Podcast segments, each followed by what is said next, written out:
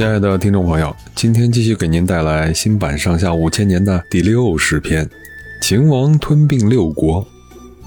秦王政斩了荆轲，恨透了燕国，就加紧攻打燕国。燕太子丹亲自带着兵马出去交战，被秦军打的呀是稀里哗啦。燕王喜和太子丹带着一部分兵马和老百姓退到了辽东。秦王政非要把太子丹拿住不可，燕王喜只好杀了太子丹，向秦王政谢罪求和。谋士魏辽对秦王政说：“韩国已经兼并，燕国搬到了辽东，赵国只剩下一个代城，他们还能干得了什么呢？目前天冷，不如先收复南方的魏国和楚国，把这两国收服了，辽东和代城自然也就完了。”秦王政就把北方的军队撤回，派了十万兵马去攻魏。公元前二百二十五年，秦国灭了魏国，接着去打楚国。秦王政发兵二十万，结果打了败仗，退了回来。秦王大怒啊，用自己的车马亲自把王翦接到朝廷里来，拜他为大将，交给他六十万兵马。出兵的那天。秦王政亲自到坝上摆酒席给王翦送行，王翦斟了一杯酒，说：“请大王干了这杯。”秦王政接了过来，一口喝完。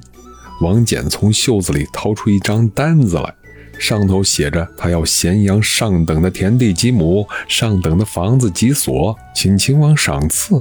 秦王政一口答应了。王翦率领着六十万大军去打楚国，路上又打发人回去向秦王请求给他修一个花园。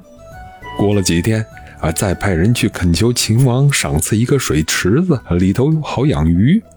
副将蒙武笑着说：“老将军请求了房屋田地，还要花园水池子，打完了仗，将军还怕不能封侯吗？”王翦咬着耳朵对他说。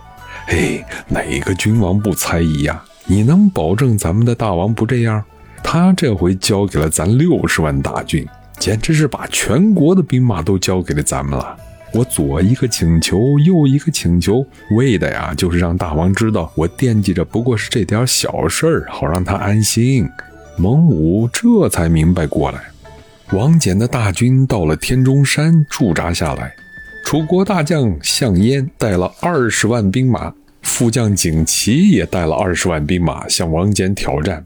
王翦把一部分的人马专门用在运输粮草上，压根儿就不去理会项燕的挑战。这样过了一年多，项燕想，王翦原来是上这儿驻防的，他就不怎么把秦国的军队搁在心上了。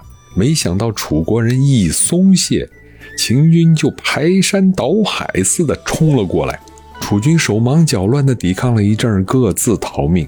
项燕和景琦带着败兵一路逃跑啊，兵马越打越少，地方是越丢越多。项燕只好到淮上去招兵。王翦打下了淮南、淮北，一直打到寿春。楚国的副将景琦急得自杀了，楚王复楚当了俘虏。项燕招募了两万五千名壮丁，到了徐城，碰见了楚王的兄弟昌平君，从寿春逃出来，向他报告楚王被俘的消息。项燕说：“吴越有长江可以防御敌人，地方一千多里还能够立国。”他就率领大伙儿渡过长江，立昌平君为楚王，准备死守江南。王翦知道了昌平君和项燕推守江南，就叫蒙武造船。第二年，也就是公元前二百二十三年，王翦准备了不少的战船，训练了几队水兵，渡过了长江，进攻吴越。这时啊，楚国不能再挣扎了，昌平君在镇上被乱箭射死，项燕叹了口气，自杀了。这么一来，秦国想要兼并的六国就只剩下燕、赵、齐三个。王翦灭楚以后，向秦王政告老。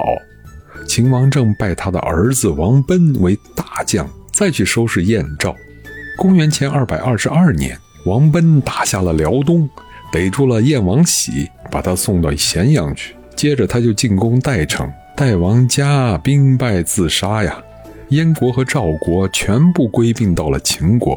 秦国统一六国，符合地主富商和一般民众的愿望，所以能在不到十年的功夫把韩、魏、楚、燕、赵灭了。如今只剩下一个齐国。秦王正派王贲向齐国进攻，齐王见一向不敢得罪秦国，他把和好作为靠山，死心塌地地听秦国的话。他觉得有了秦国，什么都不怕了。等到韩、魏、楚、燕、赵五国都给秦国兼并了，他这才派兵去守西部的边界，可却已经太晚了。公元前二百二十一年，秦国调动几十万兵马，像泰山一样压了下来。多年没打仗的齐国的兵马哪能抵挡得住啊？这时候，齐王建想向各国求救，可是各国早已经完了。王贲的大军一路进来，简直是一点抵挡都没有。没几天的功夫就进了临淄，齐王建投降了。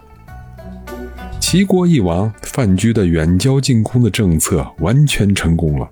打这儿起啊，六国全都归并到了齐国，天下统一。好，明天我给您带来新版《上下五千年》的第六十一篇《秦始皇筑长城》，欢迎大家到时收听，再见。